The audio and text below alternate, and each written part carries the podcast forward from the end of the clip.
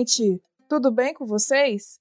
Está começando o Não Pode, o podcast do Ou Não Internacionalista, o seu manual de política internacional. Eu sou a Maria Tereza e hoje nós temos dois convidados maravilhosos que eu já vou agradecer desde agora pela disponibilidade de gravar esse episódio comigo, que são os professores Pedro e Tito. Professores, vocês podem se apresentar para os nossos ouvintes? Olha, Maria Tereza e pessoal que ouve o Não Pode, muito obrigado pelo convite. É um prazer estar aqui com vocês. Meu nome é Pedro Aguiar, eu sou professor de jornalismo da Universidade Federal Fluminense, em Niterói, no Rio. E eu também sou jornalista de carreira. E como jornalista eu trabalhei ali na, ou cobrindo a, o leste europeu e a região da antiga Iugoslávia, e também é, lá fazendo matérias nos Balcãs para veículos daqui do Brasil. Professor Tito, agora você pode se apresentar? Olá, boa tarde a todos, todos os ouvintes do Não Pode. Meu nome é Tito Lívio, eu sou geógrafo pela Universidade de São Paulo e sou mestre em ciência política pelo Instituto de Estudos Estratégicos da Universidade Federal Fluminense. Espero contribuir a todos aqui na história dessa, dessa experiência federalista que é muito importante para a história europeia. Eu já agradeço desde já a disponibilidade de vocês dois. Eu imagino que com essa questão da Rússia e Ucrânia deve estar bem conturbada a agenda, a agenda de vocês. E no episódio de hoje nós vamos falar sobre o surgimento da Iugoslávia. Então, professores, eu gostaria que vocês explicassem um pouco.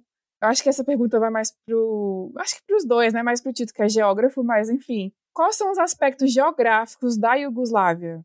Assim, como é o território do país e o que possibilitou é, ele ser tão grande assim no, na época da, do seu surgimento? Bom, para gente, a gente começar né, que o nosso bate-bola, é importante a gente destacar que a Iugoslávia, né, como o próprio nome diz, país dos eslavos do sul, é uma experiência supranacional, ou seja, que envolve várias nações, várias identidades locais, identidades regionais, num espectro político, né, numa construção política muito maior, envolvendo múltiplas, é, múltiplas identidades locais, muitas nações né? É um país de muitas nações, de muitas culturas, de muitas religiões, que é a, as nações da Península Balcânica. Né? Então, para a gente entender como a Iugoslávia se formou,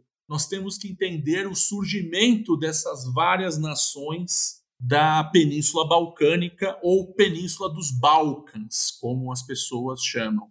Né? Então, eu vou aqui pedir licença para o Pedro né, quando ele achar conveniente fazer as intervenções dele necessárias, e aí nós vamos batendo a bola, né, nós vamos tabelando juntos para é, facilitar o entendimento dos nossos ouvintes.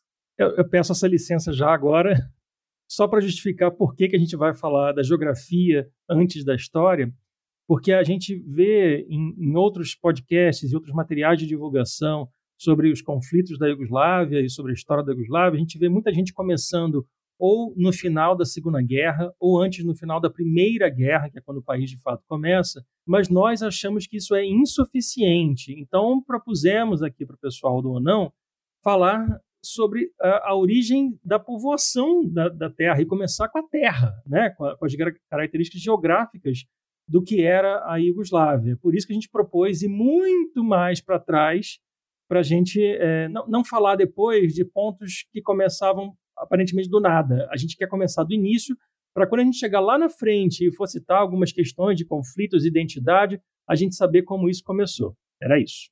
Então, para entender um pouco dessa região, né, nós estamos falando, convido a todos a pegarem um mapa do continente europeu e olhar lá para a região sudeste, né, que é uma península que se estende da fronteira da Itália, passando por todo, por, passando por boa parte da porção meridional da Europa fazendo divisa com a península da Anatólia, que é onde se situa a Turquia, e irá se estender até uma porção mais a leste, banhada pelo Mar Negro, ali perto já da fronteira com a atual Ucrânia. Né? Então, temos é, é, é, é, uma península de grandes extensões, é um pouquinho maior que a península da Península Ibérica.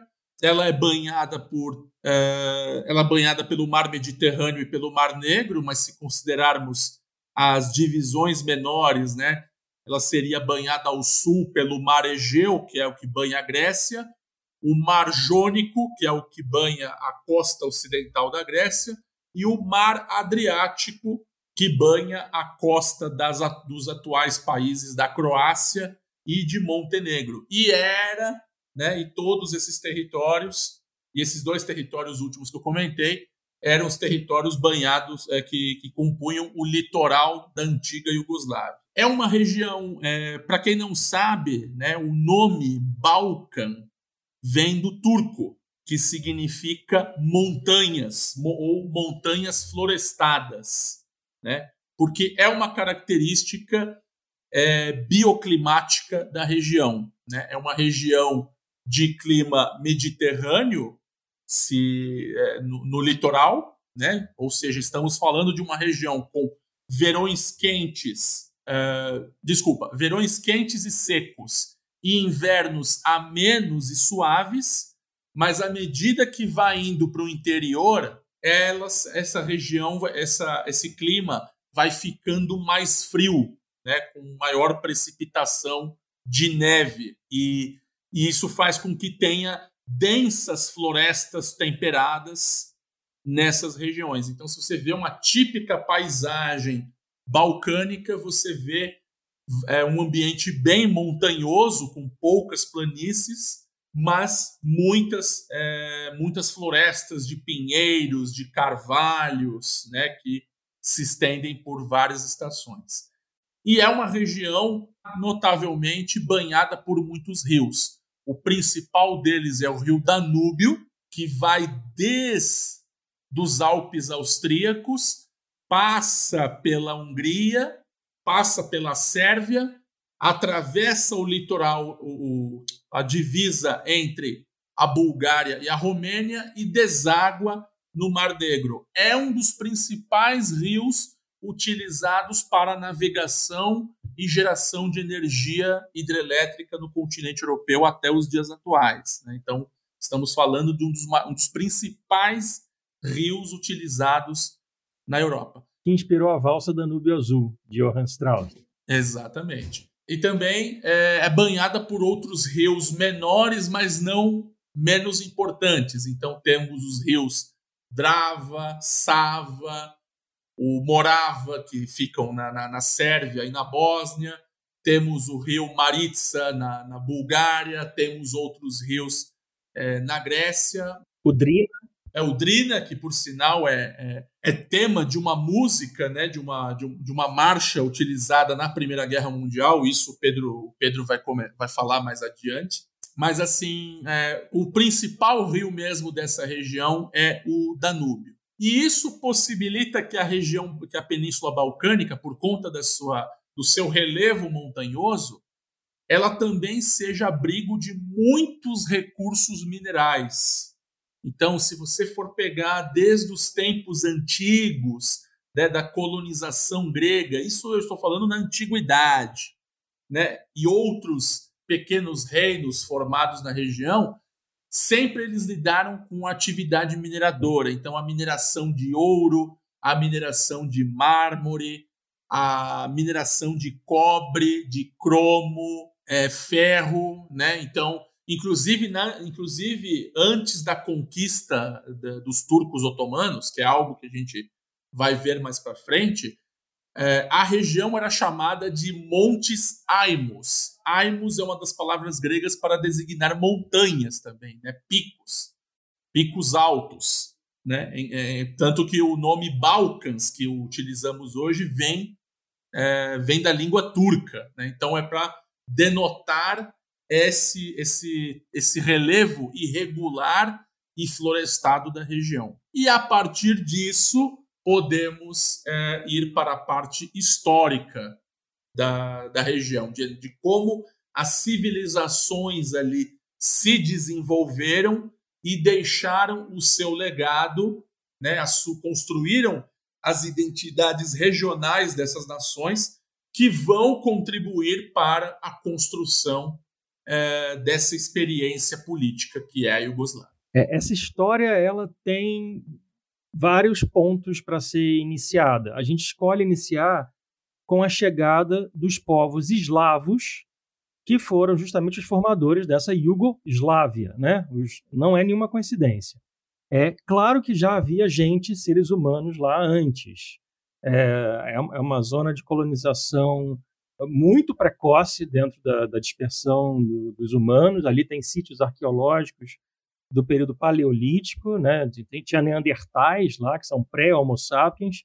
É, depois já, já, já, havia ocupação por uh, povos pré-indo-europeus, mas os indo-europeus que chegaram lá mais ou menos por volta de 3 mil antes de Cristo, é, que são... Não, acho que eu falei besteira. Eles, eles são originados em 3 mil antes de Cristo, mas eles chegaram lá bem depois, é, mais ou menos 1500 antes de Cristo é, eles eh, são os nossos parentes, né?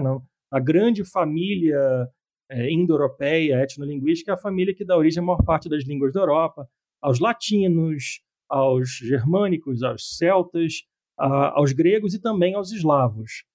Os povos que já habitavam lá eram chamados de dináricos, os, os povos mais antigos daquela região. Uh, e entre esses dináricos estão os ancestrais dos atuais albaneses, que por isso costumam dizer que eles são os, o povo mais antigo a ocupar os Balcãs. Só que, assim, nenhum povo é etnicamente puro, né? Há misturas, misturas populacionais, demográficas, genéticas aos montes ao longo dos séculos.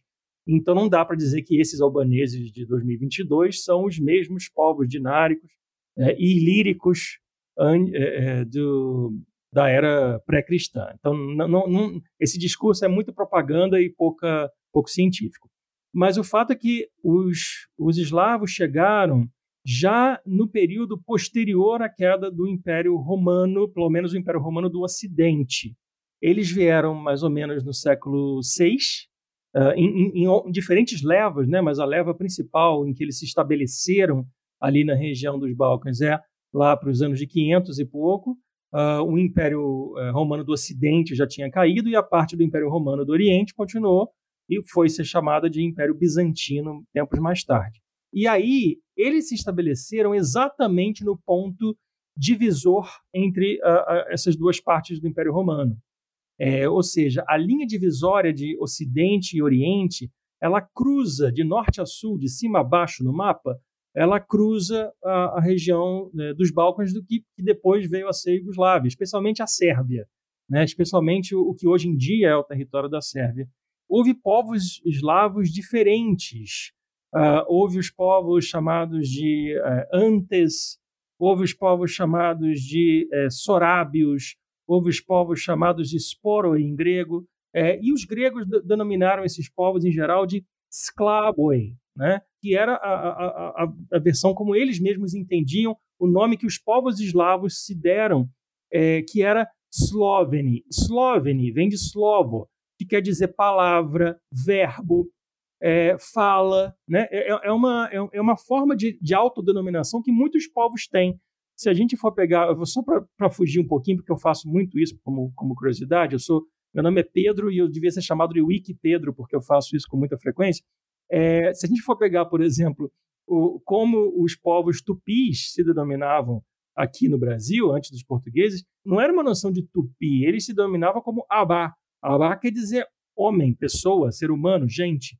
E a língua do abá era o abá ienga, língua de gente, que era o nome da língua que a gente chama de tupi, tupi antigo. Então, isso é muito comum, né? Você dividir assim, os povos se, se dizerem, não, eu, eu, sou, eu, sou, eu sou povo, eu sou gente, o outro é, o outro é bárbaro, o outro é estranho, não consigo falar. Que é a mesma coisa que os uh, gregos faziam, né? Eles diziam, não, nós gregos somos os civilizados, os outros são os bárbaros.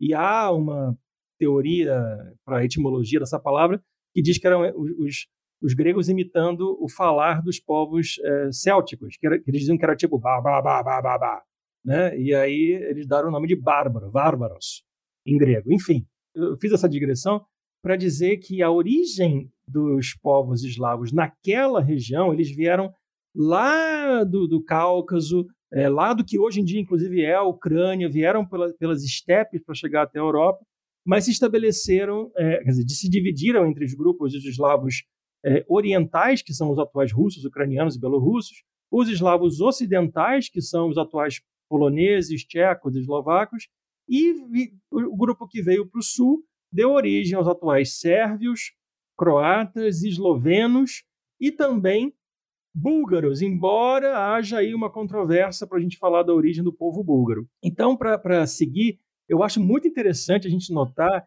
que a, essa origem etimológica os, do, do, nome que os gregos deram a esses povos depois de, de não entender bem o que eles estavam falando é a origem também da palavra escravo em português. Porque aí, mais tarde, os romanos, em latim, chamaram os esclavoi de sclaveni, né? ou em latim antigo, e é, essa palavra, como os povos eh, eslavos foram escravizados e é, renderam mão de obra escrava para várias cidades e estados dos Balcãs e da, da costa do Adriático durante séculos, é, a, a, palavra para o que depois veio a se chamar escravos né, e não servos é, foi derivada do nome para os povos eslavos. Então não é que não é que eslavo vem de escravo, não, é o contrário, escravo é que vem de eslavo. Eu, eu não sabia disso. É, então, a gente está acostumado a achar né, que os eslavos é, deri é, foram oriundos da palavra escravo, mas como Pedro falou, a, a, a, a, origem realmente da palavra é usada para é, palavra, né? ou seja, eles são aqueles povos que se entendem, né? ou seja, falam o mesmo idioma. Tanto é que a palavra Niemcy, né, ou Niemets, dependendo do idioma eslavo, é, ela é usada para duas dois significados. Um é surdo, ou seja, aquele que não entende o eslovo, que é a palavra. Só que essa essa palavra virou o adjetivo para chamar os povos alemães, os povos germânicos, ou seja, são as tribos que não entendem os eslavos. Né? É uma forma. Então, tanto que se você for olhar no Wikipédia, né, a, a palavra Alemanha ou alemães em vários idiomas eslavos, não somente o sérvio, o croata, mas o polonês, o ucraniano, o eslovaco, o tcheco. O russo também. É que o russo agora se reformou e acabou usando a palavra Germani. Mas Germania é para o país, mas ele ainda chama de Nimitz o, o alemão. Exatamente. Eles ainda usam os alemães como Niemets, né? Os surdos. Ou seja, aqueles que não entendem os eslavos, né? Aqui não é uma, claro, não é uma conotação no sentido pejorativa, tá? Ela tem que entender que, ter, ela fez parte de um contexto histórico onde essas tribos conviviam e, obviamente, não se entendiam, né? Então, é, é, é a palavra acabou sendo uma derivada da prática social que existia, né? da interação entre essas diversas tribos. E um detalhe importante, bom, é, bom, é bom saber, de como esses povos eslavos foram parar nas península, na Península Balcânica. Era uma pergunta que eu ia fazer agora. como que eles foram parar lá na Península Balcânica? Então, muito, é, são várias teorias que, que são creditadas, né? não há um consenso exato entre os historiadores, mas muitos acreditam que, que os eslavos eles é, buscaram a, eles viviam ali na, no leste da Europa mesmo, né, na, nas atuais regiões entre a atual Ucrânia, a atual Bielorrússia e a atual Polônia. O problema é que quando a, ocorreu as hordas unas, né, de, nômade, de nômades asiáticos é, para a Europa, né, que empurrou as tribos germânicas para o Império Romano, os eslavos acabaram fugindo juntos. Né? Eles acabaram se. Fugindo do Átila, o Uno. Fugindo do Átila. O Uno, não o Yamarino, né? Por favor. Isso. Para quem conhece né, a história de Átila, o Uno, né, ele vai é, empreender uma, uma campanha de, de, de conquista mesmo na, nas regiões setentrionais da Europa, que eram povoadas pelas tribos eslavas, mas também pelas tribos bálticas e as tribos germânicas, vão empurrar eles para as fronteiras do Império Romano. Né? Alguns eslavos vão acompanhar as tribos germânicas, então você tem relatos de que existem relatos, por exemplo, de que algumas tribos de idioma eslavo acompanharam algumas tribos germânicas, né? Falam até que os, os vândalos, que, o, que dá origem à palavra vândalo, né? Como conhecemos, é, vai fazer saques em Roma e depois vão se assentar no norte da África, onde vão formar um reino. Outros vão dizer que o, os diplomatas é, que os hunos mandavam para negociar com os romanos eram, na verdade, eslavos, né, como uma forma de tentar de, de evitar serem massacrados pelas tribos asiáticas. E outros falam que o, o, os eslavos eles uh, acabaram realmente fugindo e se assentando nas terras romanas, como na Península Balcânica. E aí existe também uma outra teoria de que o seguinte, né? E essa aqui é muito interessante, vai, no, vai nos ajudar até a explicar muitas das coisas que virão depois, inclusive a experiência socialista na Iugoslávia. O que acontece é que uma boa parte dos historiadores dizem que os eslavos eles não tinham é, noções de estratificação social como nós conhecemos. Então, por exemplo, os eslavos eles não tinham a noção de nobreza como a maioria das tribos europeias conhecia. Ou seja, os eslavos não entendiam a lógica de você ter uma classe governante guerreira e que essa classe governante guerreira tenha um contrato social com a comunidade onde ela fica com boa parte da riqueza em troca de proteção. Os eslavos não tinham noção disso, porque eles viviam é, numa comunidade, em comunidades agrárias que alguns chamam de Zádruga, entre os eslavos meridionais, que serão os eslavos balcânicos, e outros chamam de Mir, que é o caso dos eslavos orientais ou os russos, os ucranianos e bielorrussos. É importante lembrar que a palavra Mir ela tem vários significados. Ela serve para a palavra, ela, ela, as traduções de Mir pode ser comunidade, mas também podem ser paz e podem ser mundo, né? Ou seja, o Tito, pode falar. Não, eu só ia comentar que é essa questão de designar algumas pessoas da comunidade e dar dinheiro e poder a elas em troca de proteção, quem mora em zona de milícia sabe muito bem qual é a lógica por trás disso. Exatamente. Qual é essa teoria, né, baseada na, na Zádruga ou na Mir? É que os eslavos, na verdade, eles não somente se assentaram nos Balcãs, mas eles fizeram cidadãos romanos acabarem adotando costumes eslavos por causa dessa falta de estratificação social.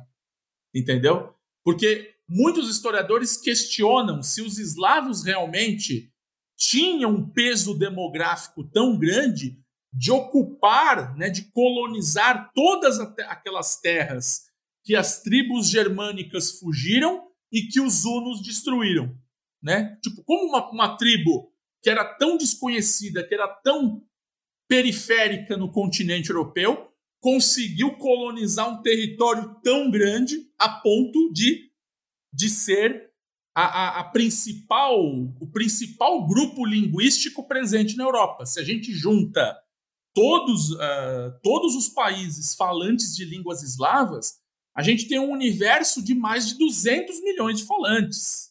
Isso no continente europeu é muita coisa. E com uma diversidade muito grande, porque não, não, são, não são povos, não são o mesmo povo, é, e, e, são povos que já estão segmentados há, há pelo menos 1.500 anos e, e, se dividiram de forma, inclusive, a não conseguir até inteligibilidade mútua entre as suas línguas, é, e conseguiram constituir identidades fortes, inclusive no contraste com esses povos Nemats, ou Nemtsi, é, que, que, que, não conseguiam falar a língua deles, especialmente os povos germânicos. São os povos que se estabeleceram numa zona de planície entre duas áreas montanhosas, os Balcãs propriamente ditos, a sudeste, e os Alpes a noroeste, ou seja, onde, onde hoje são a atual Macedônia do Norte e a Eslovênia. Essa região que veio a ser Iugoslávia depois, é, ela é, alterna zonas de planície na, na bacia dos rios Danúbio e Sava. O Sava é um rio que desce ali dos Alpes e vai desaguar no Danúbio justamente na cidade de Belgrado, a maior cidade e, e capital da antiga Iugoslávia, hoje na Sérvia. É, é, e também zona montanhosa, mas chegando perto do Mar Adriático, que é onde tem a Bósnia, a Herzegovina propriamente dita, Montenegro e, e Kosovo e Albânia. Bom, um, essa, esses povos eles meio que foram tomando terras que os, os, os germânicos que invadiram o Império Romano já tinham ocupado. Por exemplo, quem tinha estado ali antes eram os ostrogodos. Os povos eslavos eles foram empurrando os ostrogodos cada vez mais para o oeste, e nessa convivência eles foram se estabelecendo reinos diferentes, derivados das tribos que vieram uh, da direção uh, norte e, e, noro, e, nordeste. Então, reparem, o, os povos que eram chamados de sorábios foram aos poucos adquirindo o nome de sérvios, e se estabeleceram mais nessa zona ao sul do Danúbio. É, os povos chamados de, existiam a divisão entre os croatas vermelhos e croatas brancos, que vieram do que hoje é a Polônia, se estabeleceram mais a oeste na, na bacia do rio Sava. E outros povos eslavos, às vezes sem denominações específicas, foram se misturando aos germânicos e chegaram a entrar numa zona de fronteira, uma fronteira entre o mundo germânico e já é, cristianizado, né, já, já é, é, convertido ao cristianismo, e o mundo pagão dos eslavos. Quem denominou essa zona de fronteira foi Carlos Magno, que foi imperador tanto da França quanto da Alemanha. Claro, não existiam essas noções na época, mas assim, o, o, o território do Império do Carlos Magno corresponde é, tanto ao que era a França e a Alemanha quanto a uma parte da Itália. E ele denominou essa, é, essa região de fronteira de marca, a marca dos eslavos que é, viviam na fronteira do Império Carolíngio e antes de chegar no, no, no território dos, dos eslavos, é, é, é, a atual Eslovênia. É a atual terra do que hoje em dia é conhecido como os eslovenos. Inclusive, parte da Áustria, né? Ela, ela foi partes da das atuais Áustria e parte das atuais Alemanha, ela também foi extremamente colonizada pelos eslavos, né? Que eram as marcas da Car Caríntia e a da Estíria, a, a outra marca era da Estíria. Isso, em alemão, a... alemão tem o nome de Steiermark, que é a mesma palavra marca na origem do nome Dinamarca. É a mesma ideia, ou seja, de fronteira, uma região de fronteira e as, e as, e as regiões é, a leste da Alemanha. Né? Berlim, por exemplo, ela tem uma origem eslava também no seu nome, Berio, né? que era é, é, muitas tribos eslavas também foram assentadas nessas regiões e foram sendo germanizadas nos séculos seguintes. Mas assim é, é importante lembrar que embora os eslavos, então imaginem, né, levas de imigrantes e imigrantes de eslavos entrando nas províncias romanas, entrando nas cidades romanas, se assentando no campo, né? E óbvio, os romanos, né, especialmente os romanos orientais, que a gente chama erroneamente de bizantinos, mas isso aí fica para uma outra para uma outra conversa, eles perceberam que podiam podiam encontrar nos eslavos, né, embora invasores das suas terras, mas eles podiam encontrar nos eslavos é, potenciais aliados né, para facilitar a sua administração dessas, desses territórios que eram pouco povoados, ao mesmo tempo servir como súditos para combater uh, os seus inimigos. Então, o que, que vai acontecer? Essas tribos eslavas, lembrando que elas não conheciam a, a, a, a estratificação social das outras civilizações europeias, né, eram, tinham um estilo de vida diferente, elas vão adotar, né, elas vão acabar é, pegando é, as noções da administração romana. Então, eles vão sendo levemente romanizados, né? tanto que eles vão a, a, acabar se convertendo para a religião é, cristã grega ortodoxa, no caso dos sérvios e dos eslavos, e, a, dos eslavos que, se, que formariam os búlgaros, enquanto os croatas né, seriam convertidos ao catolicismo em Roma, mas isso não significa que eles adotariam os mesmos costumes do, da maioria dos católicos ocidentais. Seriam algo mais adaptado à realidade deles. Mas assim, eles vão criar um sistema de nobreza, eles vão pagar tributos ao Império Romano, né? Quando eu falo Império Romano agora, eu já estou me referindo ao Império Romano do Oriente, né? O Império Romano medieval ou bizantino né, cujo idioma já não era mais o latim, já era o grego. Né, era um império mais oriental. Posso dar uns elementos, posso dar uns elementos concretos em relação claro, a isso? Claro, claro. É, é, essa divisão vai marcar muita coisa na futura Iugoslávia e nos Balcãs até hoje, porque os povos que foram é, cristianizados pelos bizantinos aderiram depois ao que viria a ser mais tarde do século XI a Igreja Ortodoxa, Uh, escrevendo é, em, em, alfabeto cirílico, a gente vai falar disso mais para frente, e adotando, incorporando muitas palavras de origem grega e também futuramente de, de origem turca ou túrquica nas, nas suas línguas. Enquanto os povos que foram cristianizados pelos católicos de Roma foram é, é, ensinados né, a ler e escrever com a Bíblia romana é, incorporando muita palavra em latim, usando o alfabeto latino e é, é, aderindo, claro, ao, ao, cristianismo católico, ao catolicismo. Eu tenho uma pergunta, mas se eu estiver pulando muitas etapas, pode falar, não, depois a gente responde. É Certíssima. que o meu tema principal de pesquisa é a Bósnia, né? E a Bósnia tem uma parcela da população que é muçulmana.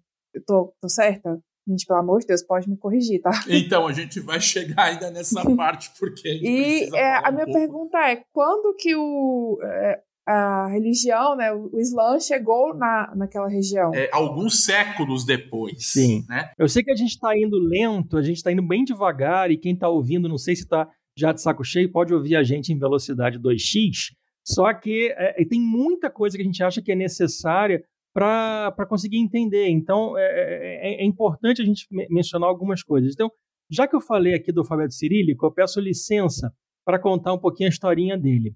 Ah, quando a gente falou dessa, dessa região de montanhas, né, as montanhas são difíceis de percorrer, né, são, são caminhos sempre em ladeira, nunca você tá, nunca está andando no plano, você está subindo e descendo, e são ideais para quem quer se isolar.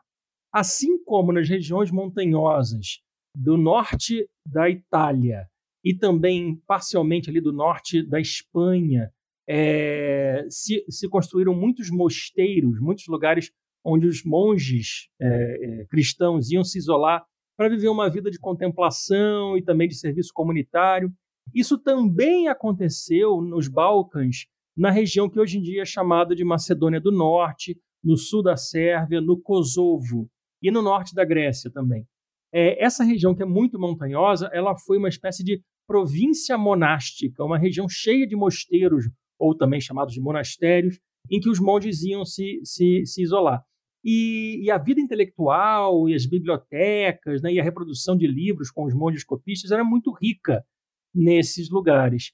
E aí, é, alguns desses monges foram selecionados como missionários para na missão de evangelizar, né, converter ao cristianismo os povos eslavos pagãos. Alguns deles ali, dos povos eslavos daquela região mesmo, do entorno, e outros foram para relativamente longe, como, por exemplo, para a região que hoje em dia é a República Tcheca, que era chamada de Boêmia e Morávia.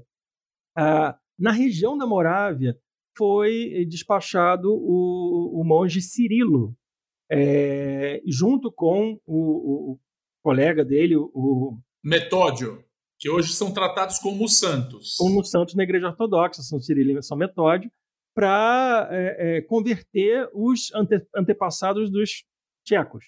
Como a gente estava falando, eles eram pagãos e eram também ágrafos, né? eles não tinham escrita própria. E aí, São Cirilo e São Metódio desenvolveram um alfabeto próprio para é, levar a Bíblia e levar a, as escrituras sagradas do cristianismo. Um, e, e, eles desenvolveram um alfabeto que pudesse converter a palavra, o verbo, né? aquela, aquela, aquela ideia bem bíblica de que no princípio era o verbo. A palavra para verbo em, em línguas eslavas é glagol. E daí eles derivaram um alfabeto que chamaram de glagolítico. São Cirilo e São Metódio inventaram o alfabeto glagolítico. Esse alfabeto ele ficou usado durante as missões de São Cirilo e Metódio e de alguns dos seus é, discípulos, né, estudantes. Mas ele não, ele não era assim tão de fácil aprendizado, ele não era tão prático. E aí, alguns dos seus é, discípulos nesses mosteiros da Macedônia, especialmente um deles chamado Clemente, Clemente de Ácrida, é, ele desenvolveu um outro alfabeto que juntava letras latinas, letras gregas e até algumas inspiradas no hebraico, no alfabeto hebraico, é, considerado um alfabeto sagrado das escrituras originais do, do, do Velho Testamento. É, e daí surgiu um alfabeto que ele batizou em homenagem a São Cirilo. É o alfabeto cirílico. É, isso é bom. Esse alfabeto. Oi. Não, não, é só importante assinalar isso, né, de que muita gente acredita o alfabeto cirílico ao São Cirilo. Mas, na verdade, São Cirilo ele criou o antecessor, que é o glagolítico. Inclusive, se você for, é, for em algumas cidades da, da Croácia e entrar em catedrais muito antigas, você ainda vai ver inscrições nesse alfabeto glagolítico. Não só na Croácia, mas também na Macedônia e na Sérvia, eu vi. E eu, te, eu trouxe uma camiseta com o alfabeto glagolítico. o alfabeto ah, eu posso até dar uma soltar uma curiosidade aqui do alfabeto glagolítico para quem, por exemplo, joga videogame, né? Se vocês jogam o jogo The Witcher ou assistem o seriado, vocês vão ver que as inscrições em placas, em textos, estão no alfabeto glagolítico, porque ele é o alfabeto utilizado para a conversão dos eslavos. E como o, o criador do Witcher, né, o autor do, do The Witcher, é um polonês, né, então ele vai incorporar a, essas, essas peculiaridades porque faz parte da cultura eslava antiga. Né? E aí vem um ponto importante, porque eh, tem um detalhe que vai ocorrer no mesmo período da conversão dos eslavos ao cristianismo e a adoção desses alfabetos. A gente está falando aí do século, século 7, 8, 9. Exatamente. Né? Só para situar quem está ouvindo. Mas os, os anos de, de 600, 700, 800, por aí.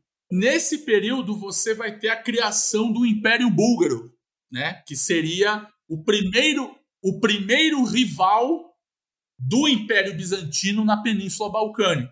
O primeiro né? Império Búlgaro, porque depois vai ter o segundo Império Búlgaro bem, bem mais para frente. Exatamente. Então, os búlgaros, né? Os búlgaros, na verdade, eles são uma tribo de origem turca que ficam lá aonde é um, uma, eles, eles vêm de uma região que hoje chamam de Tartaristão, lá na Rússia. Eles vieram daquela região, né? Uma parte deles veio daquela região, se assentou na Península Balcânica e acabou se misturando com as populações eslavas que lá existiam. Eu posso ressaltar um, um, um aspecto nisso? É, que a gente conversa, eu e o Tito até a gente fala disso.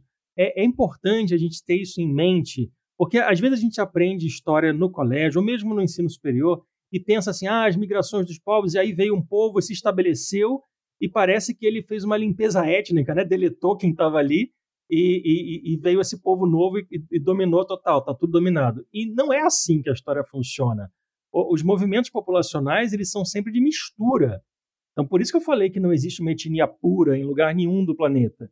você tem sempre substrato, né, que é aquela camada de população que resiste, que continua ali no lugar e que acaba se misturando aos migrantes. Os migrantes, quando eles é, entram por conquista, eles acabam, em geral, formando a elite. Eles são os novos senhores e os novos dominadores da população que já estava lá naquele lugar.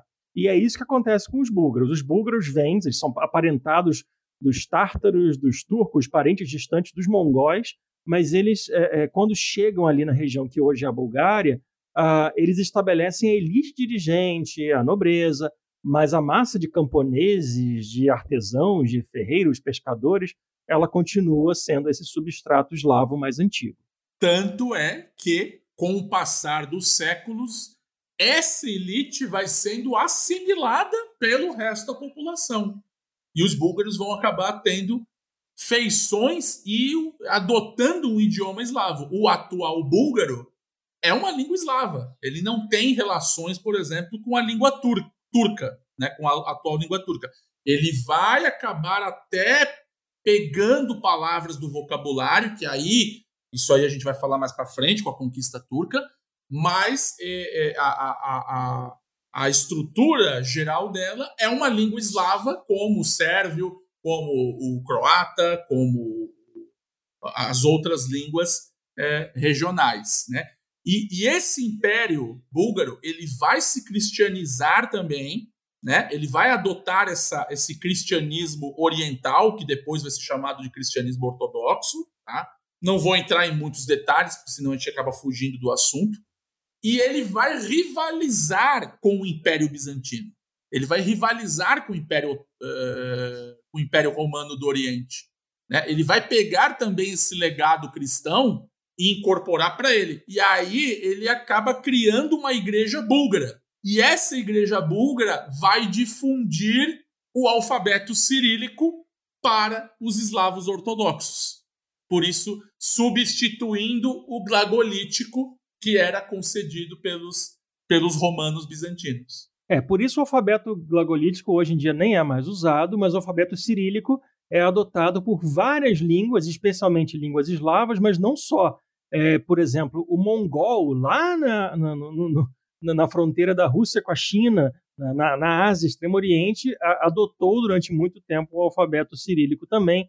Outras línguas, por exemplo, uma língua latina, como o romeno, ele chegou a ser escrito com o alfabeto cirílico em parte da Idade Moderna e durante a, a, quando a Moldávia fez parte da, da União Soviética, também era escrito com alfabeto cirílico. É, isso aí, isso aí a gente poderia aproveitar mais se a gente fosse falar da, da expansão da, da, expansão do Império Russo, da União Soviética. É que eu quero só dar um exemplo do, dos alfabetos, porque isso é um dos fatores de tensão até hoje ali na, na, em algumas regiões do Balcão, de algumas linhas de fraturas. Eu acho relevante a gente citar, citar o seguinte: depois desse processo de eh, cristianização, de conversão ao cristianismo, a, a, durante um tempo né, havia uma única igreja subordinada a, a Roma. Em 1054 tem chama, o chamado Grande Cisma, a divisão é, do cristianismo em uma igreja de Roma e uma igreja oriental baseada em Constantinopla. E o patriarca de Constantinopla, como se fosse o equivalente a um bispo, ele tinha autoridade sobre essa nova igreja formada. Só que, mesmo pulando etapas, ao longo dos séculos, igre essa igreja ortodoxa ela vai se fragmentando em várias igrejas ortodoxas uh, com certa autonomia, que são chamadas de autocéfalas, ou seja, que têm a própria cabeça, né? céfalo de cabeça, é, que são atreladas aos reinos, especialmente os reinos medievais, e às nações constituídas por eles. Então você tem hoje em dia é, uma igreja ortodoxa russa, uma igreja ortodoxa grega, uma igreja ortodoxa armênia e tem igreja ortodoxa sérvia. Que não se. Aí, isso é muito, muito importante. Isso aí todo mundo tem que ter na cabeça sempre. Isso vai ser um grande definidor de identidade nacional. A igreja na qual o sujeito vai rezar. Porque um, um, ortodoxo sérvio, mesmo que ele esteja fora da Sérvia, ele continua se considerando sérvio porque ele vai lá é, rezar na Igreja Ortodoxa Sérvia. Mal comparando com os protestantes que têm suas próprias denominações, né, e um vai para a Assembleia de Deus e o outro vai para a Igreja Batista. Pois bem, é, o, o, o sérvio que vai para a Igreja Ortodoxa Sérvia, ele atrela a sua identidade de sérvio muito mais a qual igreja ele vai é, e que qual língua ele fala e, e em que alfabeto ele escreve do que o lugar onde ele nasceu. E isso vai ser fundamental para a gente entender a treta toda que deu na Iugoslávia no século XX. E é por isso que é, essa autocefalia, ou seja, essa autoadministração das igrejas, ela vai se acentuar quando o Império Romano, né, o Império Bizantino, ele entra em crise, né, que ele vai passar por duas crises principais. A partir da, da chamada Quarta Cruzada, em 1204, quando os cruzados rumo ao Oriente Médio desviam a rota, né, aparentemente para abastecer em Constantinopla, né? O imperador romano, romano bizantino permite que esses cruzados entrem, só que eles saqueiam as cidades e dividem as suas terras, dividem as terras bizantinas entre eles, né, feudalizando o império. E o que, que isso tem a ver com esses eslavos dos Balcãs?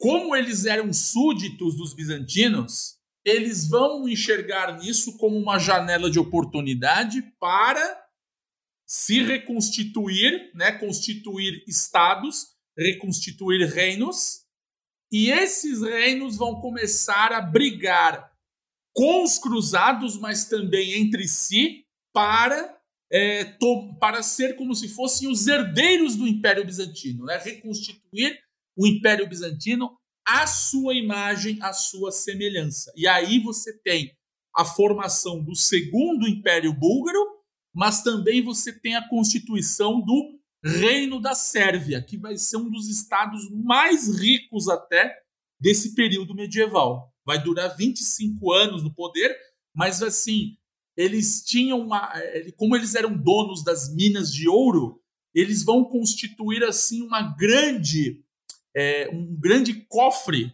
né, para montar um, é, exércitos de mercenários de todo o continente, né? Inclusive a guarda do rei sérvio era formada por cavaleiros alemães, né? Então, para você juntar guerreiros de terras distantes, né, você tinha que ter uma grande força uma, uma grande força econômica e financeira. Nossa, minha cabeça tá, tipo assim, bugando aqui com essas informações, porque eu não pensava que era tanta coisa assim, sabe? Eu sabia que era muita coisa, mas não pensava, tipo, com tanto detalhe, né? É, a minha pergunta é assim, foi o que levou ao declínio romano e, consequentemente, à ascensão desse, do Segundo Império Búlgaro né, e da Sérvia também, e se isso tem alguma coisa a ver com a Batalha do Kosovo. Isso vai chegar depois também, de novo, com a conquista Desculpa. otomana. Não, não precisa se desculpar, é que realmente a gente, a gente trata de um tempo de um, de um, de um tempo histórico muito grande, né? Mas assim, para simplificar, o Império Bizantino ele era muito grande, muito poderoso, né? Só para vocês terem uma ideia, a, a, a, o produto interno bruto do, do, Império, do Império Romano, do Império Bizantino, se fosse mensurado com os números econômicos atuais, ele seria mais ou menos estimado em 20 bilhões de dólares. Só que 20 bilhões de dólares hoje é um estado dos Estados Unidos.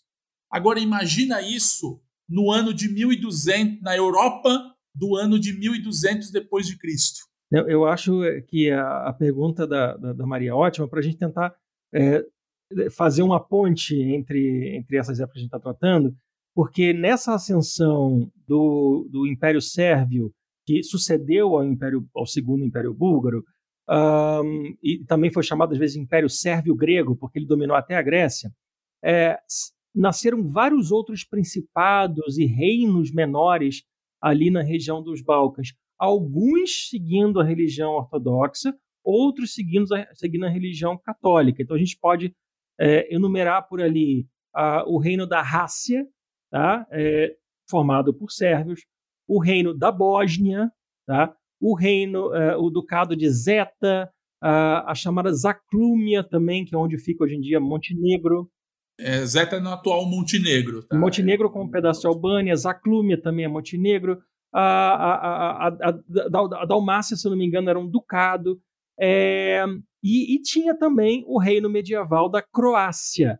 É nessa época, e quem gosta de futebol vai, vai, vai se interessar por isso, é nessa época, no reino medieval da Croácia, uh, que durou até o século XII, que nasce o símbolo nacional da Croácia, que é a chamada Shahovnica, é o tabuleiro de xadrez vermelho e branco. Isso, aquilo que o pessoal fica falando que parece uma toalha de restaurante italiano, aquilo na verdade é o brasão medieval dos croatas. Exatamente. Eu já falei isso, inclusive, uma vez. Eu falei, gente, isso parece uma toalha de mesa, é, meu Deus. É a, a, camisa da Seleção Nacional de Futebol da Croácia é, incorpora esse símbolo, que é um, um, um, padrão gráfico que, usado como um símbolo heráldico, né? uma, uma, uma simbologia medieval desse reino medieval da Croácia. Agora, esse reino ele não conseguiu durar tanto, ele não conseguiu uh, ter uma estabilidade política, inclusive dinástica, tão, tão grande. E lá para os anos de 1100 e pouco, ele foi incorporado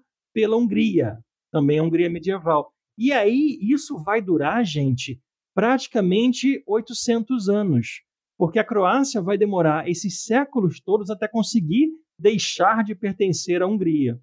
É, então, essa, esses vários reinos que se constituíram, eles foram uma espécie de é, zona tampão é, e de resistência dentro do, dos Balcãs, do, do, sudeste da Europa, quando começou, e aí a gente pode finalmente fazer essa ponte, quando começou lá para o século XIII a invasão turca.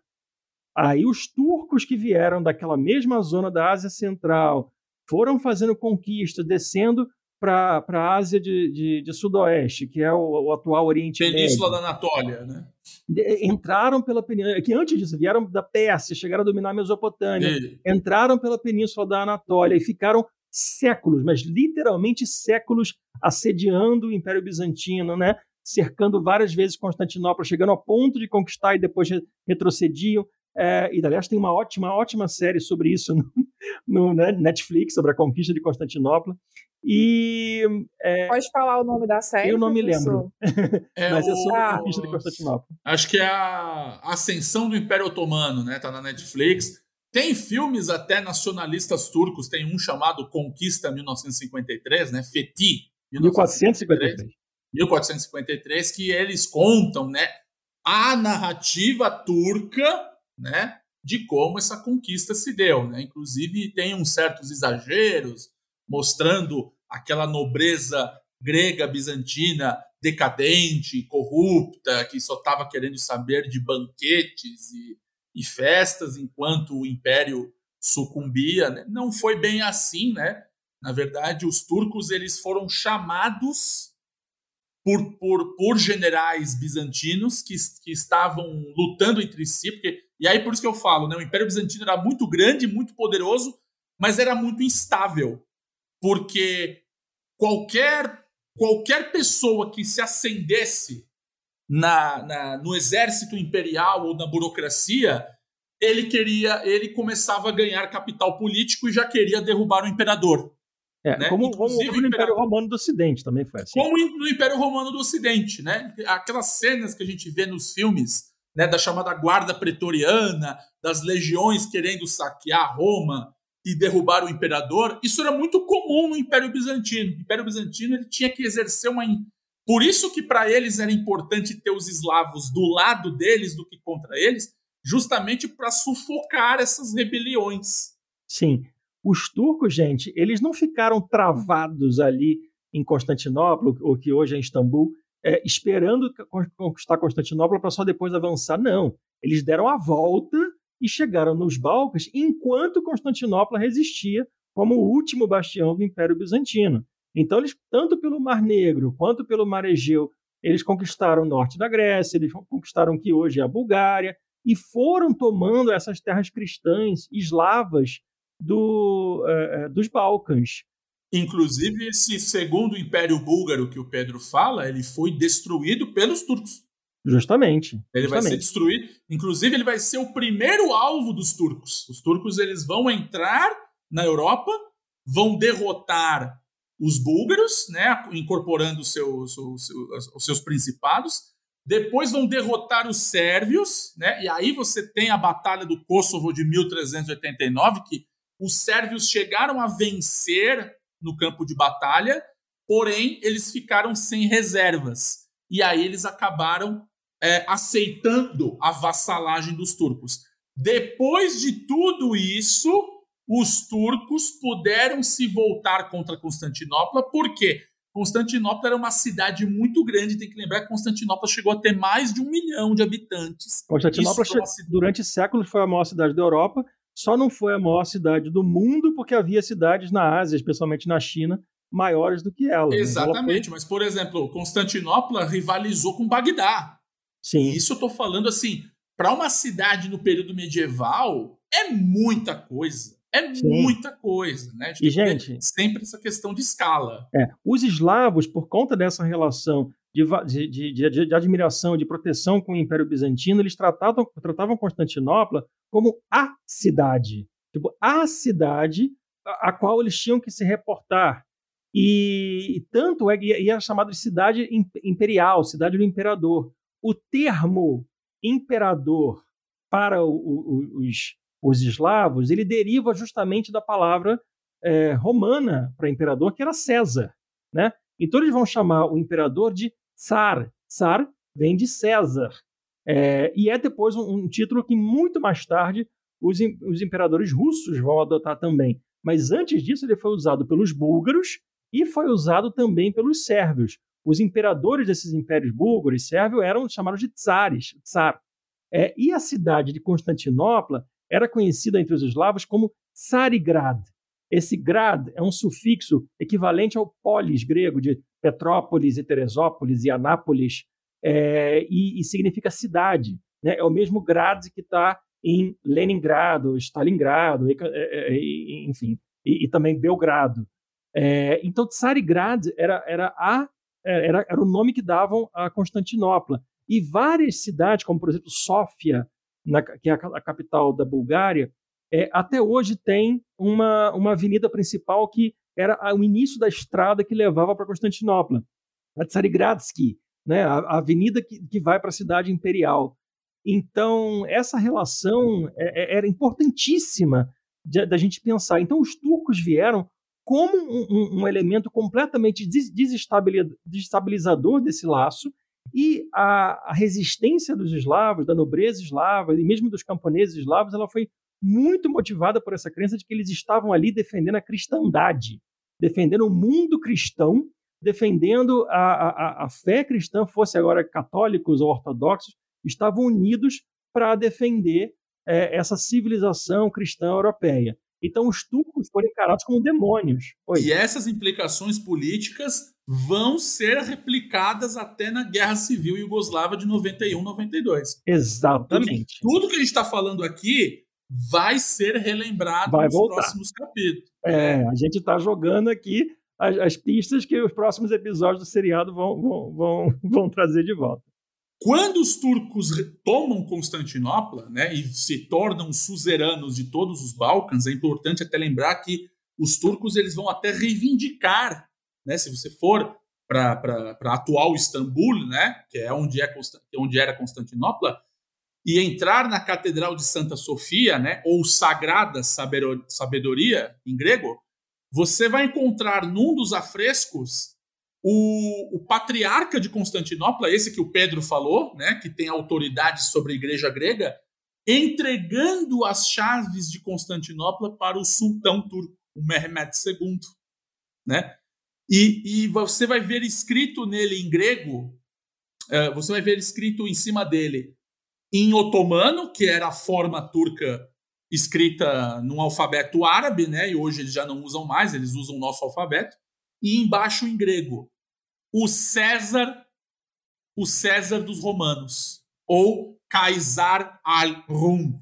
Rum, além de ser a bebida, né? E aqui eu não estou fazendo apologia ao alcoolismo, ainda mais num, num, num ainda mais num, num, podcast como esse, mas rum é o nome que os turcos dão para o império, as terras romanas, né? As terras bizantinas, que é o mesmo de Roma.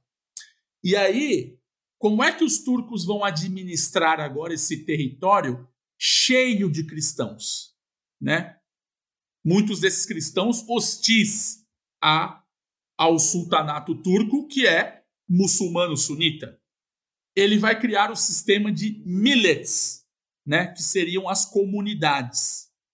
Esse sistema de millets agrupa as, os súditos otomanos conforme a sua religião. Então você tinha os, os sunitas, os, os muçulmanos sunitas, os muçulmanos xiitas, os cristãos do Oriente, que seriam os cristãos do Egito e do Oriente Médio, e os, os católicos, que seriam os húngaros. Né? A Hungria chegou a ter a ser invadida pelo Império Otomano e ficou um pouco mais de um século sob domínio deles assim como os, os territórios croatas, e os rum, que seriam os cristãos ortodoxos. E aí o que, que eles faziam? Eles aumentavam a autonomia religiosa desses, desses povos, eles tinham uma certa tolerância religiosa, porque eles encontraram na igreja uma forma de sufocar rebeliões. Então, eles davam liberdade de culto limitada aos cristãos ortodoxos, pois assim eles não, não se rebelariam contra a administração otomana. Só para enfatizar, esse, a palavra rum vem de Roma. Né? A, a, ideia de que o rum era quem, quem, quem é, seguia a fé de Roma. Tá? A ideia dos romanos ainda é a mesma ideia, e era assim que os, os turcos se referiam a esses povos cristãos. E aí vem um detalhe importante. Paralelamente a essa autonomia, essa liberdade religiosa, por que eu falo limitada?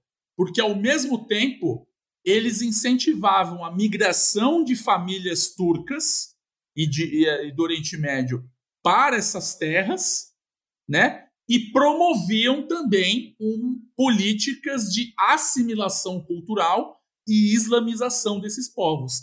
E aí é que você tem a islamização dos eslavos residentes na Bósnia, né? Onde esses eslavos, que alguns eram católicos, outros eram ortodoxos.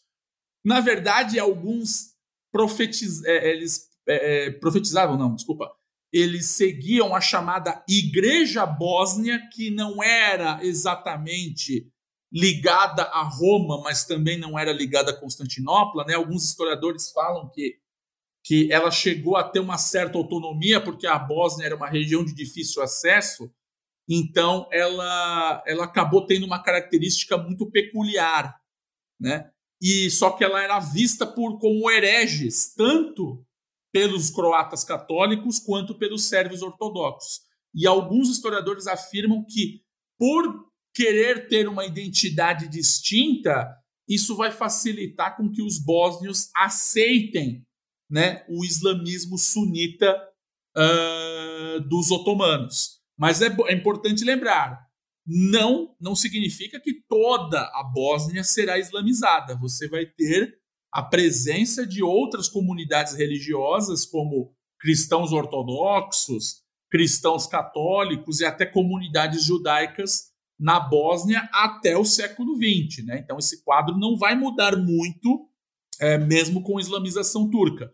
Da mesma forma que vai ter isla, é, muçulmanos na Albânia, vai ter muçulmanos na Trácia, que é uma região da Grécia que faz fronteira hoje com a Turquia, vai ter muçulmanos na Macedônia, na, na, na própria Bulgária, né? Inclusive todas essas esses eslavos muçulmanos eles vão ter designações próprias. Então, os muçulmanos da Macedônia são chamados de Gorani, os muçulmanos da Bulgária serão chamados de Pomax, né? e você vai ter várias tribos, várias comunidades islâmicas se formando, cada uma com suas características culturais e religiosas muito peculiares. Tito, eu queria aproveitar isso para dar um testemunho pessoal. Eu devia ter falado isso lá no início. Eu não sou da ciência política, não sou da história ou da geografia, nem das relações internacionais. Eu sou do jornalismo. Mas como jornalista, eu trabalhei e viajei pelos países da antiga Iugoslávia e por quase todos os Balcãs, só não fui na Albânia. E, então eu falo não só de ter é, estudado e, e, de ter lido, mas também de ter estado naqueles lugares de ter conhecido, vivido e, e, e ter visto com meus próprios olhos algumas dessas coisas de que a gente está falando. Então, quando uma pessoa percorre as capitais dos países dos Balcãs, como Belgrado, Zagreb, Ljubljana, e depois chega a Sarajevo, que é a capital da Bósnia, a gente tem uma sensação nítida de que aquela ali é uma cidade turca e não europeia, que é uma cidade muçulmana e não cristã. Muito embora ela tenha sim essa diversidade e sempre tenha tido. No entanto, a maneira como ela foi urbanizada, como ela foi planejada, como ela, como ela se aproveitou do espaço, ela, ela é uma cidade que cresceu num vale muito estreito entre montanhas muito altas. Ela é basicamente uma tripinha de terra de, de zona urbanizada é, entre grandes, entre montanhas assim extremamente íngremes que estão ali muito perto. Ela tem minaretes de mesquitas, são aquelas torres das mesquitas. É, ela tem arquitetura de, de, influência islâmica e ela tem é, espaços de convivência muito típicos das cidades turcas, as praças, as ruas estreitas, as, as um, cisternas públicas.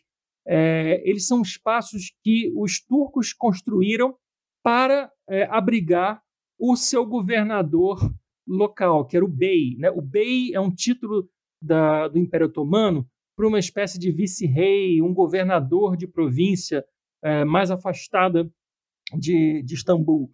E, e, eles criaram, naquela região onde não havia é, é, uma cidade, propriamente eles fundaram uma cidade com o nome de Saraybosna.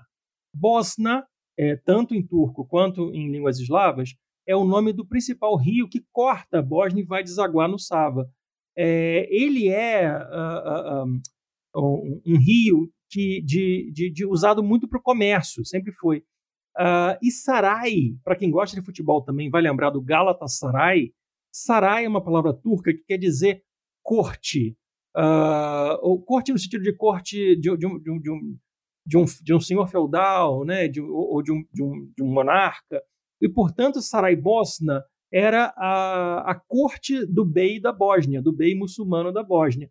E, e daí veio derivar mais tarde, depois da expulsão dos. Ou melhor, depois da expulsão, não, né? depois da expulsão dos turcos, eles oficializaram esse nome, mas os, os muçulmanos, perdão, desculpa, os, os eslavos cristãos chamavam Saraybosna de Sarajevo, que Evo, o Evo é uma designação genitiva de línguas eslavas. É, igual o aeroporto de, de Moscou se chama Sheremetyevo, é, tinha a cidade de Kardelievo na, na Croácia e por aí vai. Então, é, esse Sarajevo deriva do Sarai, que é a, a, corte turca. E é incrível como até hoje ela tem um feeling turco.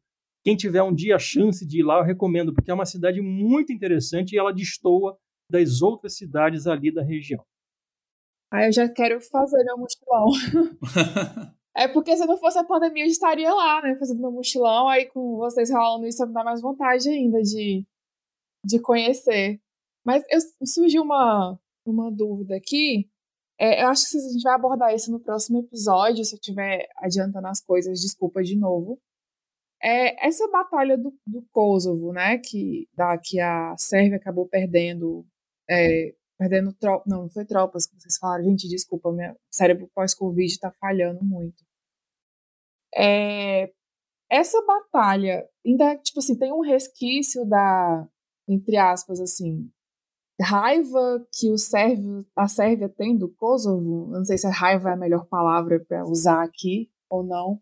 Uh, então, na verdade, é, é, o que, que acontece? Ele, a Batalha do Kosovo ela vai ser instrumentalizada nos, em muitos séculos depois como a, a ideia né, de que o Pedro comentou, onde a Sérvia vai se colocar como um bastião da cristandade contra o inimigo turco, que depois, mais para frente, vai ser instrumentalizado em cima dos albaneses e dos bósnios muçulmanos por conta da sua crença né, na religião muçulmana sunita.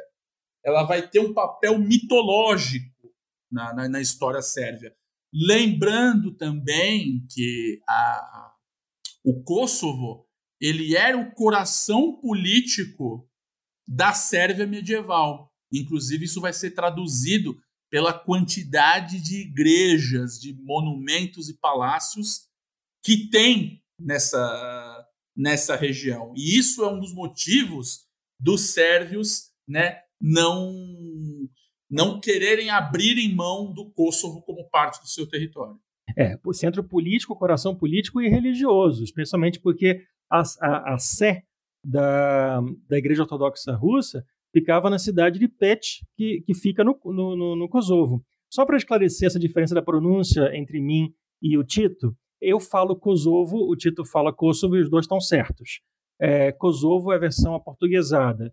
Uh, Kosovo é a, a, expressão original em, em servo-croata e que e os albaneses, na por cima, falam Kosova.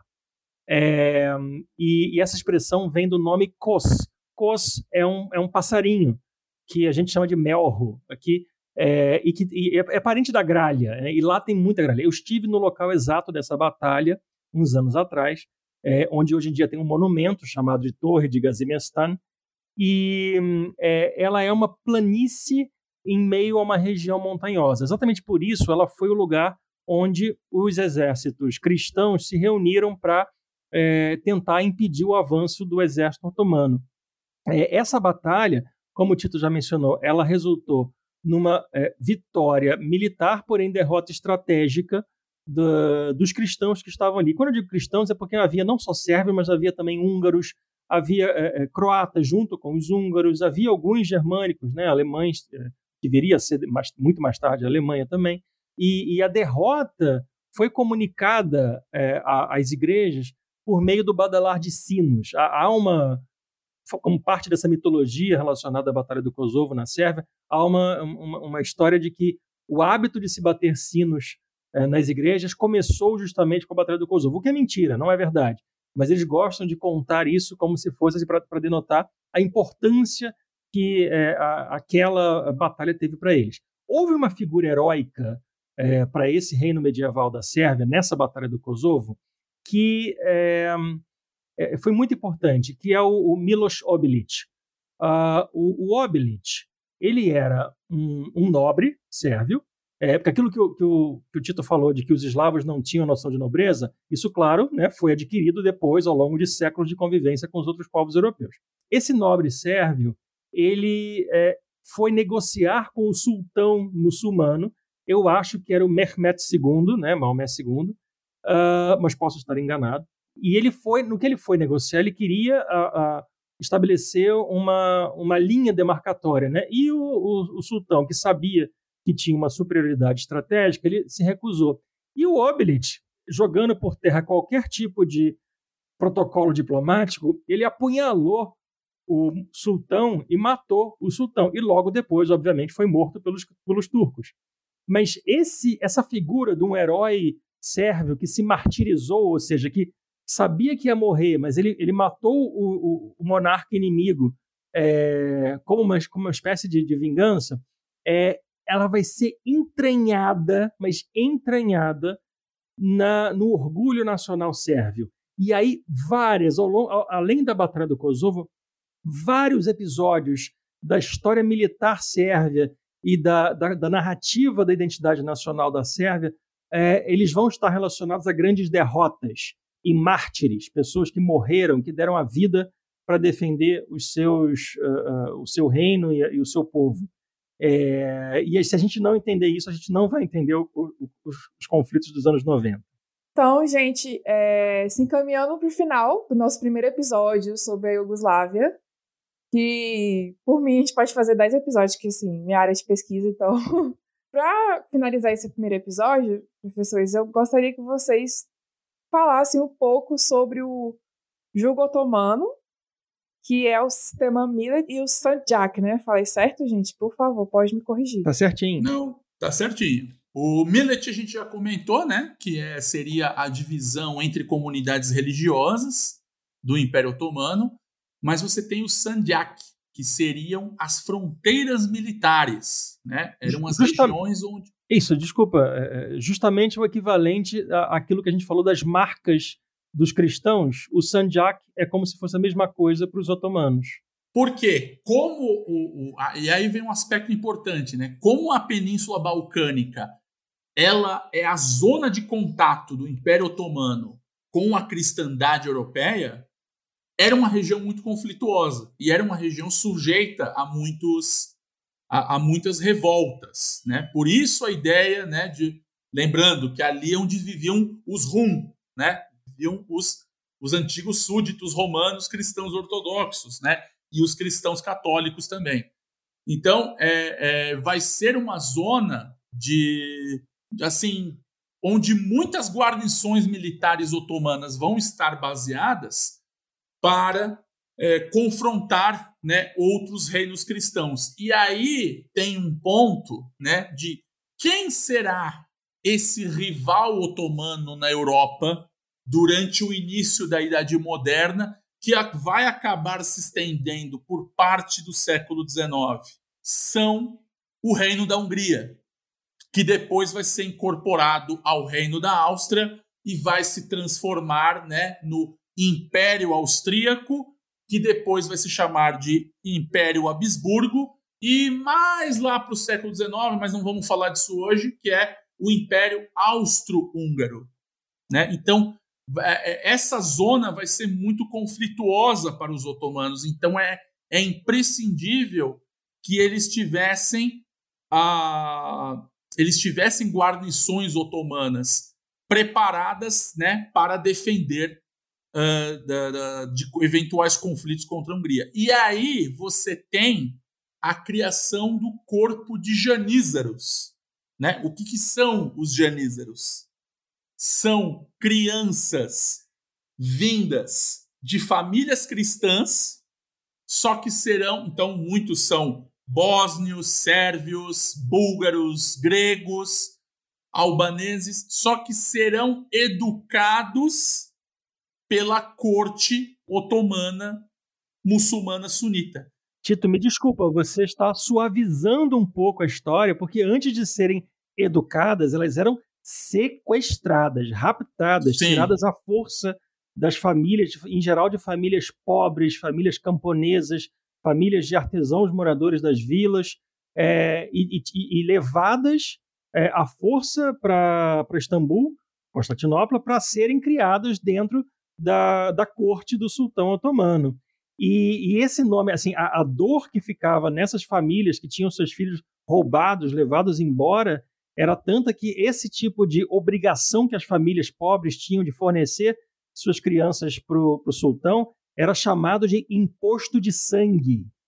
A, a, uma cobrança de imposto que não era em mercadorias, nem em dinheiro, nem em ouro, mas sim em pessoas, em carne, em sangue.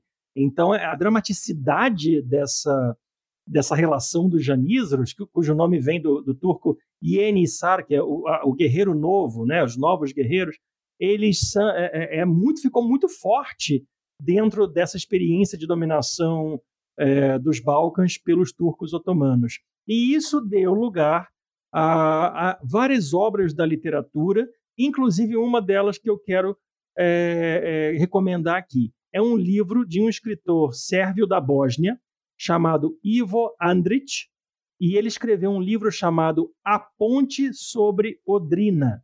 A gente falou mais cedo do rio Drina, era um desses rios nessa longa fronteira entre os otomanos e os Habsburgos, e conta a história de um, de, de, ao longo de várias gerações de uma uh, uh, comunidade, né, de uma cidade à beira de uma ponte sobre esse rio. E ele vai pegando séculos, ao longo de séculos de dominação uh, muçulmana. E esse, o Ivo Andres ganhou o Prêmio Nobel de Literatura, e eh, esse livro ele tem uma narrativa que lembra um pouco a estrutura literária do Cem Anos de Solidão, do Gabriel Garcia Marques que vai pegando a história de uma família ao longo de várias gerações, né? Pois é, então a Ponte sobre o Drina é, tem essa mesma estrutura, é um livro longo, extenso, mas extremamente denso para a gente entender a, a, como essa dominação otomana, o jugo otomano, como eles usam também a expressão, pesou para os povos eslavos. É, esse livro não, não tinha tradução brasileira até recentemente. Eu descobri que em 2019 ele foi traduzido e lançado no Brasil. Então, recomendo demais esse livro, A Ponte sobre o Drina. E aí, apenas para finalizar, né? Então, é, é, aquilo que a gente comentou. A, a dominação otomana ela vai ter uma certa liberdade religiosa, mas ela vai cobrar, a, a, a, ela, ela vai se exercer em diversas maneiras, diversos níveis. Então, você tem esse controle da igreja para diminuir as tensões, né, sufocar rebeliões. Você tem o sequestro dessas famílias, uh, o sequestro dessas crianças de famílias cristãs para educá-las pela, é, doutriná-las não só na crença religiosa muçulmana, mas também pelas leis otomanas, né, transformando em soldados imperiais, e também a chamada jizya, que é o imposto é o imposto que os otomanos cobravam para as populações é, não muçulmanas, né? É um, é um, imposto que os árabes também usavam uh, no período medieval, mas também os otomanos eles vão herdar disso, que era cobrado aos cristãos, né? Um imposto extra, desde que uh, em troca os cristãos não seriam obrigados a, a ser mobilizados em tempos de guerra. Então, claro, você tinha esse sequestro de crianças é, de famílias pobres, né,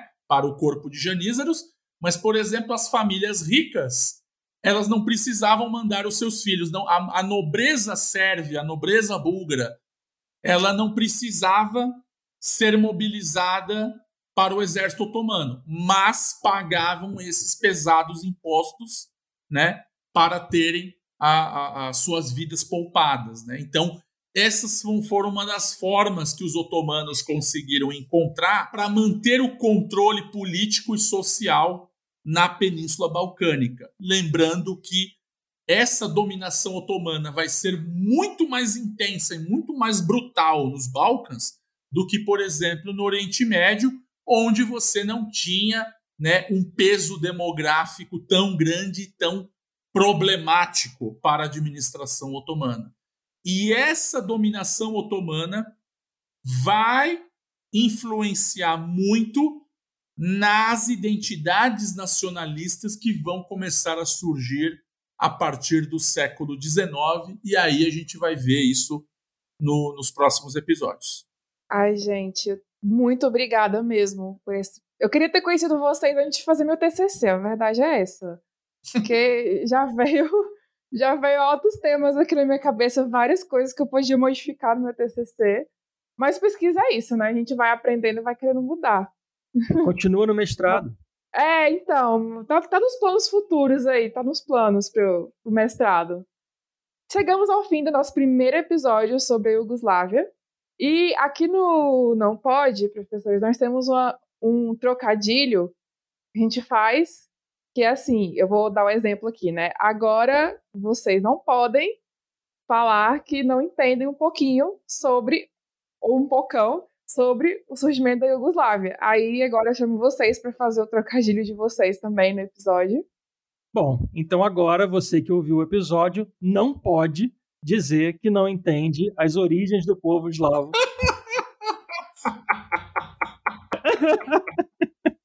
é isso, não pode. A gente, se, a gente se vê ou se ouve no próximo episódio. Exatamente, gente. Sigam as nossas redes sociais, arroba ou não internacionalista. E, professores, vocês querem passar as suas redes sociais também? Ah, eu só tenho, eu só tenho uma, que é arroba pedreco. P-E-D-R-E-C-O, no Twitter. É, o meu também eu vou passar meu Twitter porque é o que eu mais utilizo ultimamente, né? E acho que ele facilita mais a comunicação, né? O uso para essas questões profissionais também, né? Não apenas pessoais. Então fica o meu o meu Twitter é Barcelos com dois L's Tito, tudo junto né? Barcelos com dois L's, sem espaço, sem underline, sem nada, Tito, T-I-T-O. E aí sem trocadilhos com o o líder o líder comunista. Ai, professor, estragou a brincadeira. estragou a brincadeira, professor. então é isso, gente. Até o nosso próximo episódio sobre a Iugoslávia e espero que vocês tenham gostado aqui dessa série, que também vai virar uma série por mim, vira, tem várias temporadas, porque, né, pessoa empolgada sobre o tema de pesquisa sou eu. Então até o próximo, tchau, tchau. Até, tchau, tchau.